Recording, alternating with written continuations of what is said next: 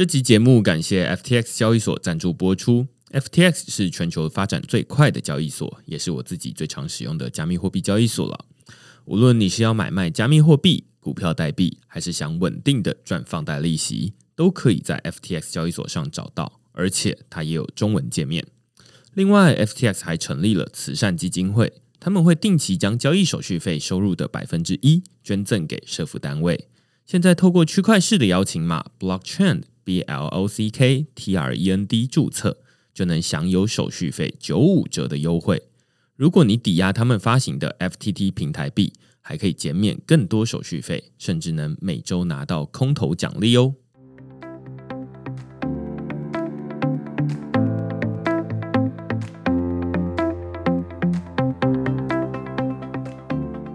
Hello，大家好，我是区块市的作者许明恩，欢迎大家来到区块市的 Podcast。那简单介绍区块市哦，区块市一个礼拜会出刊三封的 email 给付费的会员，那其中一封就是你现在听到的区块市 Podcast。那另外两封我们讨论什么呢？最近讨论了四川强制断电，相信大家最近也都有看到新闻，就是说，哎，中国政府他们强制的用断电的手段，然后把矿工赶离中国。其实这一集 Podcast 我们待会也会讨论这个事件啦。会说，哎，那他从一开始为什么会这么做，然后一直到最后会有什么样的结果？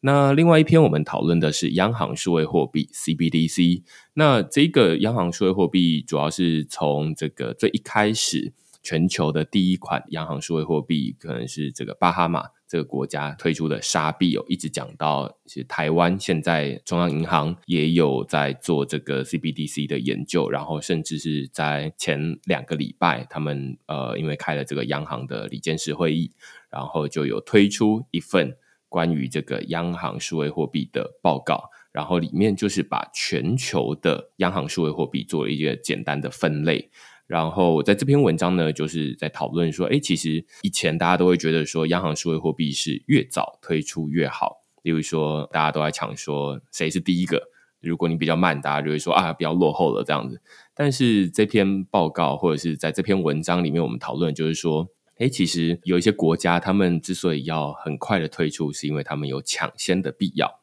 那有一些国家，像是台湾啦，或者是美国啦，甚至是欧元区啦，他们之所以现在还没有推出他们自己的 CBDC，是因为他们有不急的理由。那所以在这篇文章里面，就是分别讨论了抢先的必要跟不急的理由这两块。那如果你对这些主题有兴趣的话呢，欢迎到 Google 上面搜寻“区块市趋势的事”，你就可以找到所有的内容了。那因为这两篇也都是会员限定，也欢迎大家用付费订阅来支持我们区块市的营运。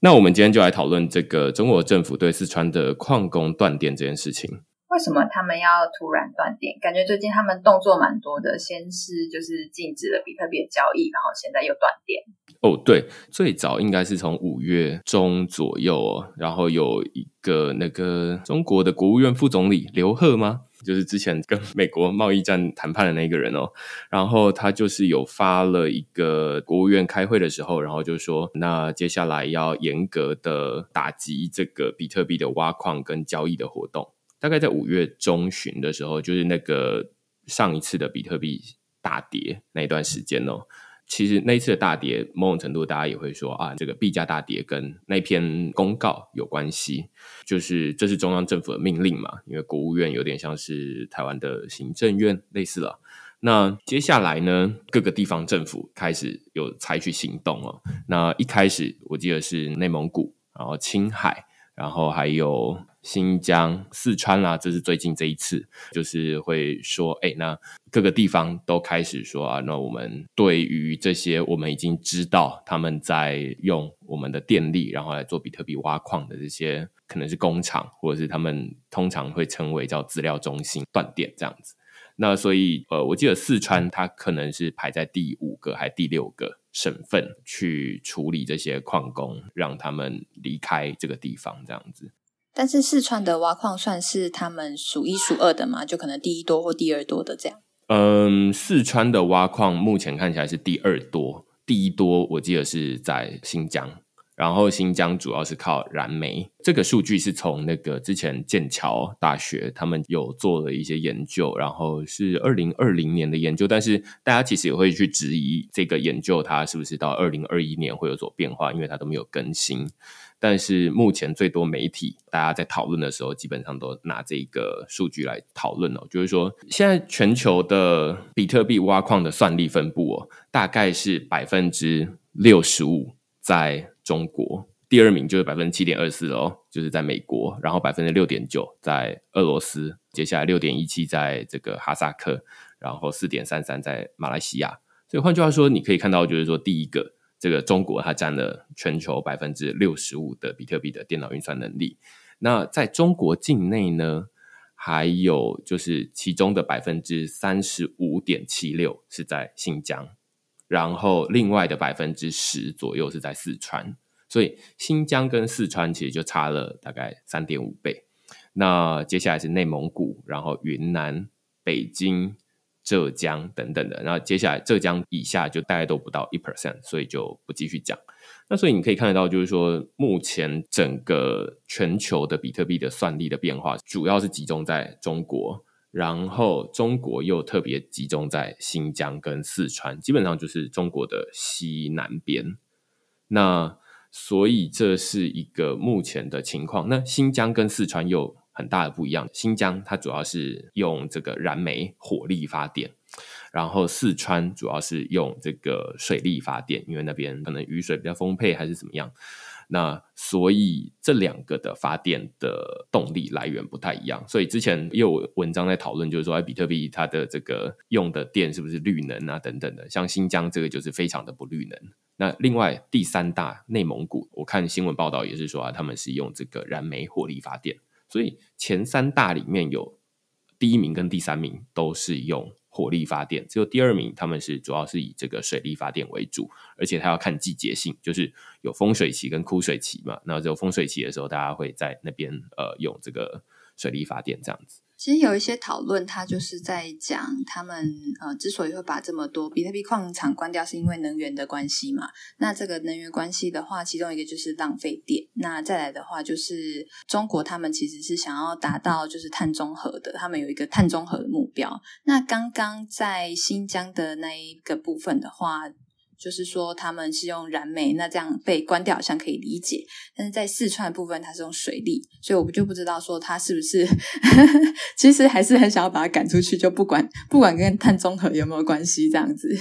我先说一下，刚刚这些数据啊，它其实是从二零二零年做出来的这些研究报告里面产生出来的数据啦。但是从二零二零年四月之后，这些数据就没有更新了，所以包含最近这个算力大跌啦等等的东西，大概都没有呈现在这上面，所以大家也会开始去质疑说，哎，那这剑桥大学它做出来的这个网站是不是资料已经过时了这样子？但是因为目前还没有一个很可靠的数据来源，所以大家还是继续引用这个大概一年之前的数据这样子。其实这统计也是很困难啊，这个可能待会晚一点再讲。那再回到你刚刚说的，就是说现在新疆它是以火力燃煤发电，然后四川是以水力哦再生能源。那所以网络上主要分成两块讨论啊，就是说，诶，中国政府它到底是为什么会选在这个时候来打击这个比特币的挖矿？所以主要就分成两种声音，一种声音是根据这个环境保护。的意识，我记得他们好像定了一个目标，是在二零六零年吗？还是二零七零年？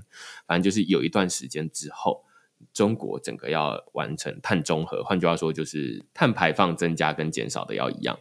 那所以这个是一个大目标。那于是就会看说啊，那现在比特币很耗电嘛，然后像新疆啦、像内蒙古啦，那就是这个大矿场，那所以先把它关掉。那但是。你说第二名是四川，第四名是云南，他们就都是以再生能源发电，所以光从这个环境保护的这个说法没有办法解释说，那为什么要关掉四川跟要关掉云南？所以这就再回到这一开始那个刘贺的那一份公告里面，就是说啊，那我们是为了要稳定这个金融体系而不是说什么碳中和，那当然是其中一个目标。但是你就想想，就是它是好几十年之后的事情。然后我记得我们在大概两三年前，其实有讨论过这个议题，大概是十几集的时候吧。那时候是中国把这个比特币挖矿列为待淘汰的产业。就是说啊，那这个是一个有点像是跟其他的那高污染产业一样，就是它有待被淘汰。然后那时候好像是什么一个类似台湾的这种国家发展的中央机构啦，纲领，对对对，然后就是要求说啊，那接下来要逐步的淘汰，但是不是说那时候马上的淘汰，所以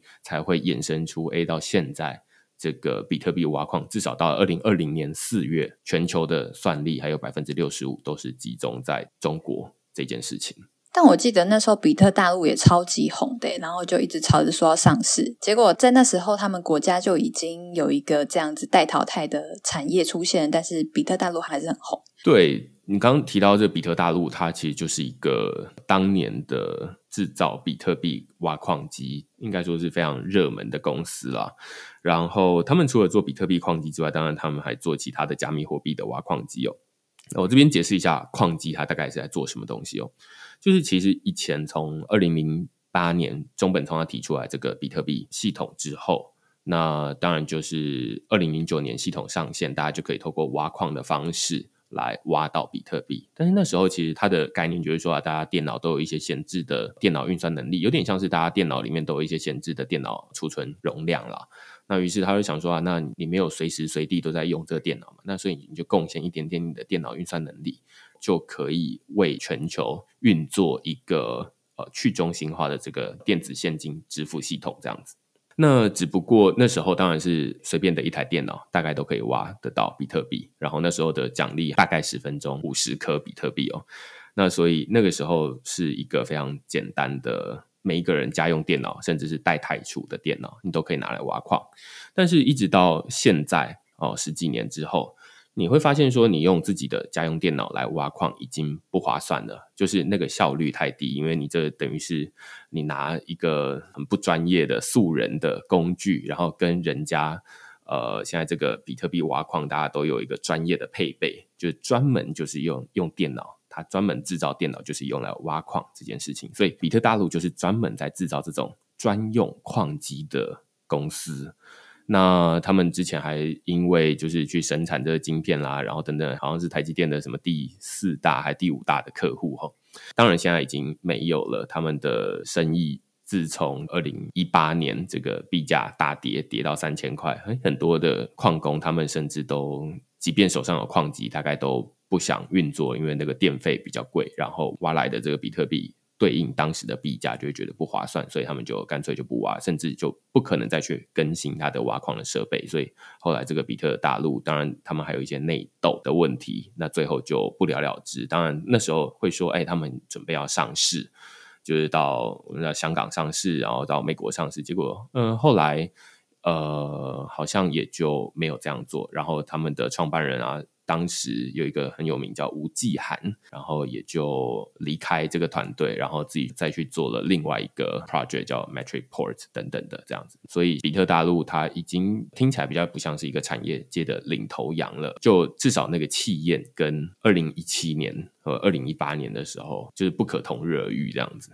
我觉得这个比特大陆这样听起来，其实应该说很像是中本聪他本来设计，他是想要让每一个人，就是每一个市井小民，他都可以就是挖到比特币，但到最后就有点像变成是军备竞赛，就是哦，我的东西要比你好，我的矿机要比你强，我的算力要比你高，我才能挖到比特币。那这样子的话，就反而变成说是大家批评呃比特币浪费电的一个主因之一。但是你在文章中其实也有提到，因为你其实是引用了大概。在一九九九年的一篇布比式的文章嘛，那那时候是 PC 刚要起飞，然后大家就说：“哎，它这个东西很浪费电啊，什么什么的。”然后你在文章中接下来的叙述是说：“哎，可是现在我们有这么多三 C 产品，我们不会去说这个东西是一个浪费电，因为我们看到它的价值了，所以我会觉得说它其实是让我生活更便利的。那这个在比特币的发展上其实是有类似的轨迹。”对对对对，因为我在写这篇文章的时候，绝大多数人大概都已经多少看过一些新闻啦，就是说啊，那中国对于这个四川的矿工断电，然后于是也出现了这两派的猜测，就是刚刚说的环境保护，然后跟金融稳定这两个。所以我就在想说，那除了这个事件的本身之外，它还有没有什么更深入的一些想法？那于是后来我就诶找到这一篇一九九九年《富比士》杂志，那时候他们有一个很有趣的文章，它叫“挖更多的煤 ”，PC 来了。那时候大概就是呃一九九九年，呃我可能还在读国小的时候啦。然后那个 PC 它那时候正在普及的过程中，然后这篇文章主要讨论说啊，那 PC 是怎么浪费全球的珍贵的能源哈？那里面就有提到说，呃，例如说你燃烧了一磅的煤炭。大概可以处理两 megabyte 的数据。那现在大家当然就是觉得说，哇，燃烧了一磅的煤炭产生出来的那个二氧化碳，这个如果我们称之为成本，好的这个环境的成本，结果你才能处理两 megabyte 的这个数据。当然，这两 megabyte 可能在当时算起来也算不少。因为如果以前是用那个什么三点五磁片，就那个一张的那种方形，中间圆圆那个，对对对，一块磁片可能也没有多少嘛，好像六十四 MB 还是什么东西的。对，那所以燃烧一磅的煤炭，然后可以处理两两 megabyte 的这个数据，好像不知道，可能还可以吧，没有什么概念。但是你回头来看，就是说现在当然已经没有人在用这个一磅煤炭可以处理多少数据来算了。只是那这篇文章他还讨论的就是说，在当时啊。只要任何一个略具规模的电脑公司哦，他们所消耗的电力大概都会等于一整个村庄所消耗的电力。然后全美国大概有三百多家的这个电脑相关的这个工厂，然后他们加起来消耗的电力占了整个美国电力输出的百分之一这样子。然后我就觉得哇，这篇文章很有趣哦，就是似曾相似的感觉。对对对，最近大家在讨论说，哎，这个比特币它如何耗电，然后它可以供应一整个国家对对对对的电力啊，这样 造成缺电啊，夏季要限电啊，都是这种讨论。对对对，然后正好我就觉得说，哇，那这两个可以对照，因为现在已经没有人在讨论说，哎，你要不要用 PC。而是每一个人人手一台嘛。那如果你把这个呃手机都算成一台电脑的话，其实每个人生活上除了你的电脑、平板，然后手机等等的，就是一个人有好几台。那但是现在已经没有人在讨论说，哎，那我用三台电脑，像我自己家里可能有四台吧，我 就觉得说，哇，那我从来不会去算说我到底要消耗多少的煤炭。那也已经没有人这样算了。我就在想说，这为什么没有人这样算了？然后。后来就想到一个很简单，其实大家也都想得到的结论，就是说最主要原因是因为我们已经确定说，哎，这些三 C 产品是对我们的生活应该说利大于弊了，那所以才说啊，那它其实就这样用就好。那当然，下面文章我还有再举一个例子，就是那个台积电的例子，因为它现在就是耗很多的电嘛，你在做这个生产晶圆的过程中，它会需要耗掉非常多的电。就是我查了之后才知道说，哎，他们的用水量也是台湾的第一名。那于是就在想说，那但是其实大家在讨论这个台积电的时候，绝大多数人都在说啊，那就是台湾之光，然后大家都应该要努力的加入台积电，然后去赚钱，然后他们的基金会做了很多的好事，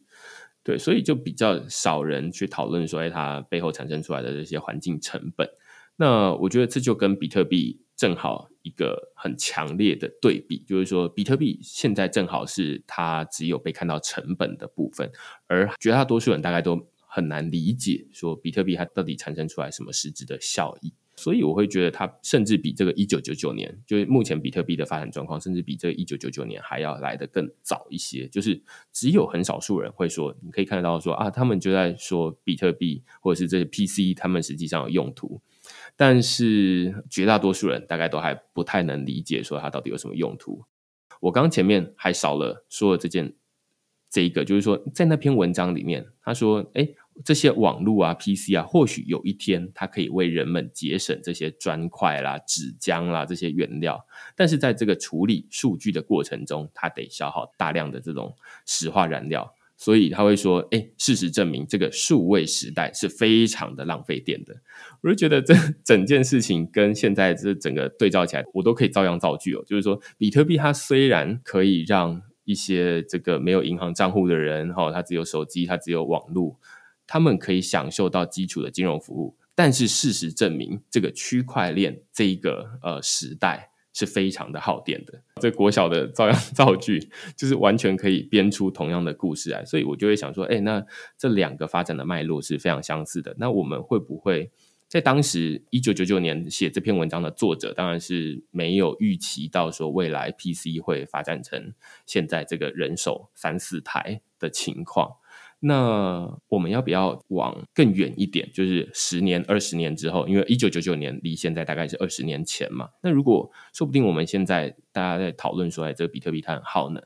但是你如果把时间往后挪二十年的话，说不定那时候我们会回头取笑现在的自己啊，就是说，哎，哪有人在哪有人在算这个比特币它到底多少耗能？因为其实这个科技它会进步的嘛，然后这些用途会慢慢的出现，但那时候就会觉得说啊，现在感觉比较短视尽力这样子。其实我觉得，不管是比特币还是 PC 三 C 产品，它耗电一定是还在的。只是前者我们已经知道它可以为我们生活带来什么样子的帮助，但是后者可能还看不到，或是只是觉得说它只是一个投机的工具。它甚至连我们当平常的交易可能都有困难。然后连萨尔瓦多这样子的国家，它把它当成法定货币来使用了，可能大家都还是有点狐疑的感觉。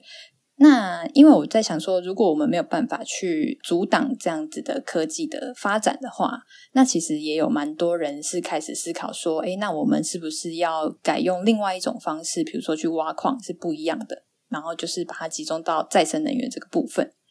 嗯嗯嗯，对，所以目前看起来，我长期来看啦，这个比特币它肯定是往这个再生能源的方向发展。那之前最有代表性的，应该就是当时呃五月中的时候，Elon Musk 就说，哎，那因为环境的因素，所以特斯拉暂时暂停接受比特币支付嘛。那后来他又跟几个就是在北美挖矿的大矿场。他们一起坐下来，成立了一个北美挖矿委员会啦。那大家就会想说，哎，为什么挖矿要成立一个委员会啊？然后有人就在网络上面猜测说，哎，这个是因为挖矿就是只有少数几个人啦，或者是怎么的？其实不是哦。这个委员会它当然是有几间公司，他们是主要的这个挖矿的大户，但是他们之所以成立这个委员会，最主要是想要让长期来看这个。挖矿是变得更绿能的，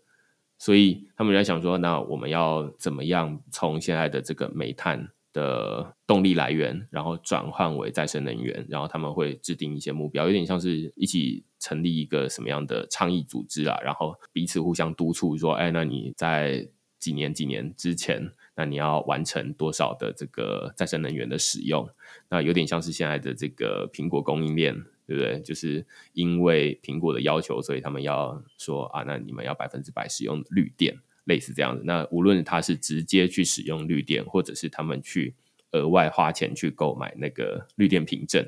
那反正你最后就是达成说，你可以说得出来说，你使用的这些电力全部都是绿电就可以了。我觉得它是一个长期的趋势啊。那像你刚刚提到萨尔瓦多，萨尔瓦多他们很有趣的，就是说，除了他们的这个行政效率很快，就是说一开始说啊要倡议这个比特币成为法定货币，哦，那接下来大概隔个几天他们就通过。那通过之后，他们又马上抛出来说啊，那我们接下来我们这个国国家里面有很多的这个火山，然后有火山就有很多的地热嘛。那地热就可以产生电，那他们就想说啊，那地热像这种地热的再生能源，它也可以用来挖矿，那所以我们就很欢迎，就是说大家可以来萨尔瓦多这边哦，使用我们的再生能源挖矿，那类似这样子，所以我会觉得长期来看，你会发现说，哎，有越来越多的公司或者是矿工，他们会往这样的方向发展。那回头对照目前的这个，我们今天讨论这个中国对于比特币矿工强制断电的议题。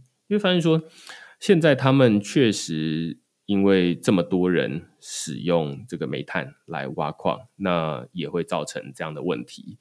那他们搬到其他国家去，或许就有机会去想说，那我要不要采用这个再生能源？这是一个转机，未必是必然，就是没有说他们一定会这么做。那但是有可能会这么做，有可能他会转换这个电力的来源嘛？那。就是端看每一个地方的地理条件不一样，它如果呃那边的再生能源很便宜，它就没有道理不用。你刚刚讲那个再生能源呢，其实我也想到你之前呃提过的那个冰岛的那篇文章，因为他们其实是天高皇帝远嘛，所以它即使有多余的电力，它也没有办法输出的。那反而是把它拿来就是挖矿的话，它其实反而是更有效的运用，或者是说它其实是有分它的这样子的再生能源其实是有分淡季跟旺季的，那它可以变成一个调配这样子。对。对，就是它确实是有这个，就是之前我们也有讨论到一篇文章啊，就是说这个冰岛，然后或者是这个整个北欧国家啦，然后尤其是以冰岛为首，他们就是天然资源非常丰富，那其中一个就是当地的那个地热资源，那所以就会说啊，那当地会发展出很多的这个耗能行业，这其实就状态，其实这冰岛的状态跟这个台湾的状态很不一样哦。在台湾，我们当然就是绝大多数人都会觉得说电不够用嘛，因为之前还有停电的问题，所以我们会想说，那要把每一个每一度电都花在刀口上。但是在冰岛的状况不太一样。我后来发现，这个国中的地理也有教，哦其中有一题就是说，呃，这个地图上面的哪一个国家最适合发展高耗能产业？然后为什么？那其中一个地方就是冰岛，那这也是正确答案。就是大家要去选这个冰岛，它最适合发展高耗能产业。诶，这就跟我们现在的状况认知，绝大多数人认知很不一样。怎么会有地方它很适合发展这种很浪费能源的产业呢？最主要原因是因为那边有很多的再生能源，然后你如果不用掉它的话，诶，它其实就是浪费掉了。那你反而是想办法去产生出一些什么样的商品？好，例如说，呃，用这些地热资源，然后拿来炼铝。因为大家这个人对化学专业或者是什么的比较熟悉哦，就是说炼铝它是一个非常耗电的产业。那于是这些国家他们就是很适合发展这个高耗能的产业了。那像比特币，它就是其中一个高耗能的产业。那在那篇文章里面，我们就讨论说，哎，那其实现在像这个炼铝，大家就会想说，那我用电换出这种产品之后。我就要出口嘛，但是我就想说，那我要怎么去运送这些东西，然后到卖掉变成现金？那比特币它相对之下就是一个新兴的高耗能产业的代表，就是从来没有人说比特币它不是一个高耗能产业，而是说它确实是高耗能，但是它并不是一无所用，而是说，哎，像你炼完铝之后，你就可以拿去出口卖掉嘛。那你用这些电来挖比特币之后，你其实也可以拿到国际市场上卖掉。那两个其实都有。它的价格，所以之前还有读者啊，他就是看完那篇文章之后来问我说：“哎，我有一个问题，就是说铝它其实是在国际市场上有一个刚性的需求，但是比特币好像没有。那我有点不太懂，就是说你在文章里面说啊，炼铝跟做比特币是一样的，我就说其实没有任何东西是不可替代的啦。就是说铝。”它现在之所以用铝，它可能有一些要求。那现在用比特币，它其实也是一样，就是说有些东西它是用铝制成的，但是它也可能可以用其他的原料来替代。那最终反映它的需求的是它的价格，就是说市场的供给跟需求会决定它的价格。所以只要我们只要确定说这两个东西它们都有市场的价格，那对于生产者来说，就是我只是想要让我这个能源有最高效率的利用嘛。那所以，我无论是拿去炼铝，那我还要请拖车来把这些制完的铝拖出去。那比特币它相对之下就是一个更好的产品，因为它只要有网络，我就可以直接丢到市场上面卖。那不需要说建立在一个交通枢纽，或者是说啊，要特别为这个铺了一个很长的这个道路，然后让这个卡车可以进来，完全都不需要，你只要网络就可以了。所以这是大家在讨论说，哎，比特币它是一个高耗能，就直觉会觉得说，哎，它是一个比较不好的地方，或者它浪费电。其实，在全球的其他地方会有不一样的思维。你刚刚讲到的是，呃，全球它其实不同地方它在供应电，然后有不同的想法，也有不同的方式。那可是，其实比特币它是会变成长期的话是走向用再生能源去挖矿的这件事情。然后我觉得这种长期发展，其实，在呃文章最后有提到说，对比特币其实也未必是坏事情。就是中国把那个矿机，然后矿场都关掉这件事情呢，可以让就是矿工更加的分散。因为你还有另外一篇文章，其实是有引用到反脆弱这个事情。然后会觉得说，哎，它好像长期下来看，对比特币的发展，它又是一个新的一个里程碑，然后比较是把它推向更好的发展，更强壮一点这样子。嗯嗯，对，目前呃，因为绝大多数人，我后来写完这篇文章之后，我就在想一件很重要的事情是。呃，绝大多数人看到的是，就是中国政府对于比特币的打击。但是，其实从二零零八年一直到二零二一年这段时间之前，都会有新闻报道，就是说啊，那比特币又被宣布死亡呃几次了，那可能是几百次这样子哦。那因为在这过程中会有很多人有不同的打击，就是说啊，有政府说啊，那我们禁止这个比特币的交易挖矿，那企业就会说啊，那我们完全不用。甚至会有这个投资的专家，有很多投资的传奇投资人，这新闻媒体都会这样下，然后就会说啊，那这个是比特币是空气，或者是呃是怎么样？那所以这些打击在过去的这十年十几年来说，大概一直都存在了。所以我会更看重的是说，哎，这一次的打击之后，比特币要怎么从这个打击中恢复过来？我觉得这是比特币最大的优势。就是说，在这么多的打击中，诶，它现在还是存在。那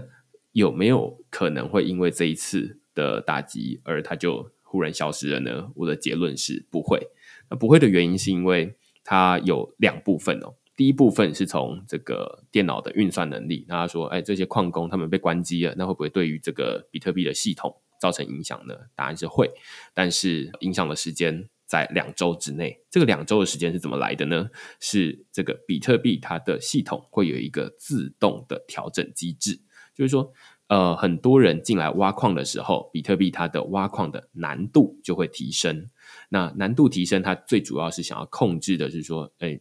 避免这么多人突然涌进来挖矿之后，这比特币一下子就被挖完了。就像这个矿以前在挖黄金嘛，诶，大家黄金狂热的时候，大家就会跑去挖。黄金，然后一下子这个金矿就被挖完了。那比特币它就是一开始就想到这件事情，所以它设计一个难度的机制，难度的调整机制。每两个礼拜，按照过去这两周的时间，大概是两周了。但是实际上，这个区块链它不是按照这个时间来算，它是二零一六个区块哦。就是他们的时间单位是区块，二零一六个区块，每一个区块十分钟，算起来大概就是两周的时间。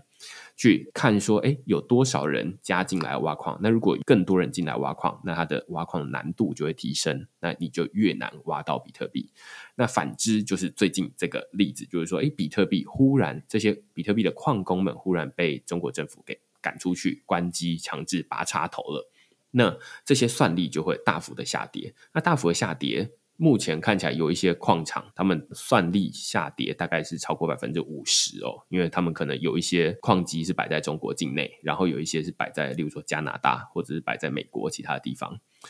那所以呃，他们下跌百分之五十，就代表说，哎，它有很多的矿机都摆在中国。那这些不见的算力，它确实就会造成说，哎，这个比特币它的矿工们他要去。挖出新的比特币，或者是说去处理这些比特币交易的速度会稍微稍微慢一些，但是慢的速度可能是使用者大概都是感觉不出来的啦。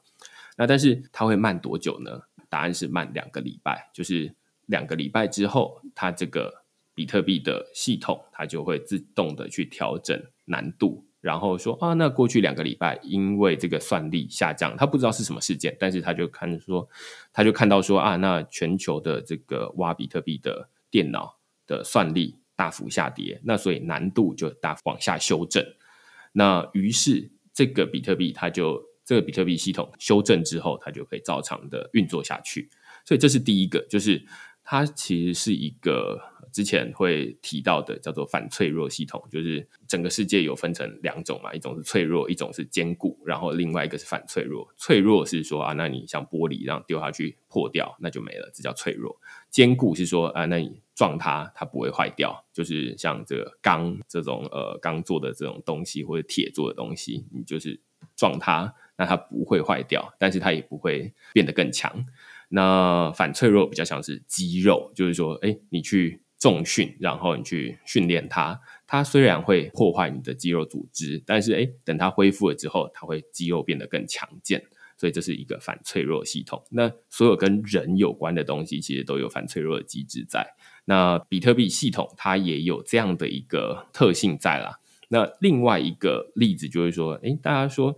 像这些中国的矿工们哦，你把他们赶出去之后，他们其实如果要么就是说完全没有要做这个，没有要继续做这个挖矿的这件事情了，要不然就是他其实可以解决大家以前一直长期诟病的，就是说，诶。绝大多数的比特币的算力都集中在中国。那现在把他们全部赶出去了之后，他们当然有的人跑去这个冰岛，有的人跑去萨尔瓦多，有的人跑去这个美国迈阿密。他们呃市长会极力的邀请大家说，要不要来？因为我们这边有一个离我们很近的这个核电厂，然后我们也可以提供这个很便宜的这个电力。那还有其他的国家，像那伊朗，哈，之前也有说。当然，他们后来就是禁止了，但是诶，他们之前也花了很多的资源在挖矿。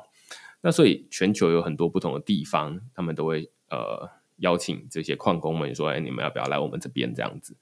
那这是一个很有趣的情况，就会变成说，这个算力本来是从集中百分之六十五在中国，那后来变成说啊，那他跑到世界各个地方去，那这反而。让这个比特币系统它变得更加的去中心化，因为其实这个比特币的算力它不一定要越高越好，就是你越高它的难度也越高，所以整体平衡起来就没有比较好。但是如果比特币它的算力分布越分散的话，那对于这整套系统其实是越强健的。换句话说，它就越不怕。某某一个地方去封锁它嘛，例如说，啊，中国它封锁它，那当时这个比特币的算力可能就会大幅下跌。但是，哎，如果它只是把它赶走而已，那大家反而会有更多的时间去想说，那我接下来要搬去哪里？像上一次好像就是前一个礼拜吧，就是说，哎，有一班这个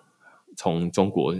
起飞的这个货机哦，然后呃还是飞机，然后上面就载了。好多的这个比特币的矿机，然后要飞到美国的马里兰州，所以类似这样子，就是大家会自己挑选要去的地方，那反而会让这整体的算力变得更分散，那这其实是变得更好。那你就可以看到说，哎，它是一个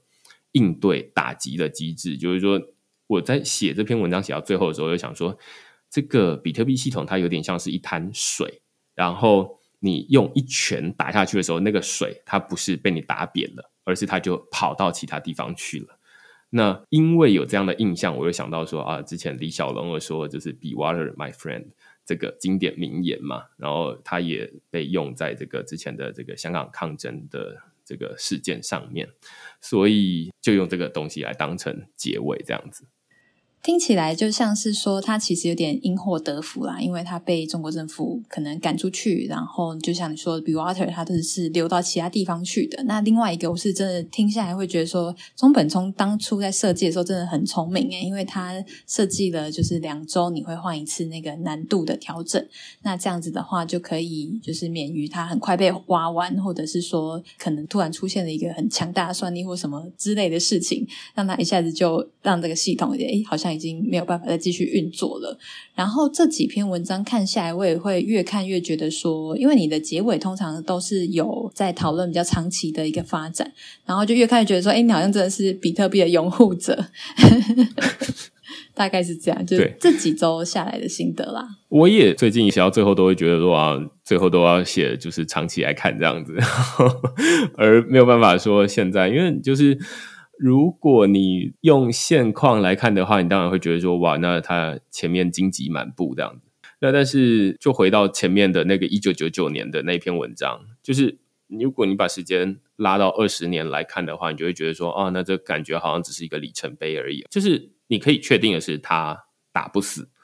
然后它也没有办法被关掉。就是再怎么激烈，我觉得断电已经是最激烈的手段了。你都没有办法去消灭它的话，除非全世界都断电。对对对对对，那目前短期来看，大概是不太可能会发生，所以它就会一直存在。那既然会一直存在的话，那你不如就是把时间拉长来看，就是说，那如果它一直存在二十年的话。那会发生什么事？我觉得它就是一个哎，目目前见过很多大风大浪的一个系统。这样到时候了，那包含应对最近新出来的，无论是 Elon Musk 在那边推文之乱，然后或者是这个中国政府在二零二一年，我们看到说，哎，这两个同时发生，然后所以造成这个币价大跌。那当然，币价它是一个反映现在当时大家市场的情绪，但是我觉得长期来看，科技大概是不太会走这种回头路。那大家也会越来越习惯，像呃，大家也会说啊，Elon Musk 他现在的这个推文越来越没有影响力了嘛？那这就是一个反脆弱系统啊，就是说。哎，你以前这个打一下，哎，大家会觉得说啊，市场马上跌。但是你现在多打几下的时候，哎，你就会发现越打越没效。那之后你就是有发跟没发一样，慢慢免疫了。所以你就把时间拉长来看，我个人是非常看好的一个新科技的发展，这样子。好啊，那我们今天就是借由这个中国政府把这个四川的矿工赶出去的这件事件啦，然后讨论了中间就是哎，他们为什么要做这件事，然后跟后面能源议题，然后跟这个比特币它如何应对这个打击的部分。那如果你觉得今天的讨论还不错的话呢，欢迎在 Apple Podcast 底下给我们留言或评分。那就下个礼拜再见喽，拜拜，拜拜。